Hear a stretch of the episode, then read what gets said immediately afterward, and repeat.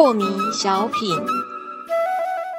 张讲师您好，有一位听众朋友，他想请教讲师，他说啊，我很努力的在这个练习宽两秒四步骤啊，可是呢，我的家人在惹我生气的当下，我还是会不自觉的破口大骂。但是骂完的那个当下，我就立马后悔了。我很懊悔自己怎么会那么没有用。我练了那么久，遇到这个事件就立马破功。我该怎么改进呢？讲师，嗯，就是啊，下次要破口大骂的时候，把嘴巴闭着啦。然后你会说，啊，讲是有讲跟没讲一样。我那时候还是忍不住又冲出去啦。那就好好练练宽两秒四步骤，嗯，一直练一直练。那么你已经这个破口而出的，就不用再后悔啦。啊。是。然后呢？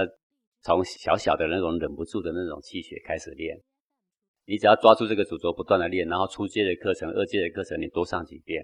好多同学都是上了三四五次的初阶，然后才忽然发现说：“哦，原来我以前没有把黄庭看清楚呀。”哦，有的人上了二阶都上了十次的时候啊，原来这才叫做心法嘛。是啊，所以这个事情急不得，该讲的我都讲完了。那体会不到没关系，练习是唯一进步的道路。这个学问跟雕刻一样。没有捷径，就是练习呀。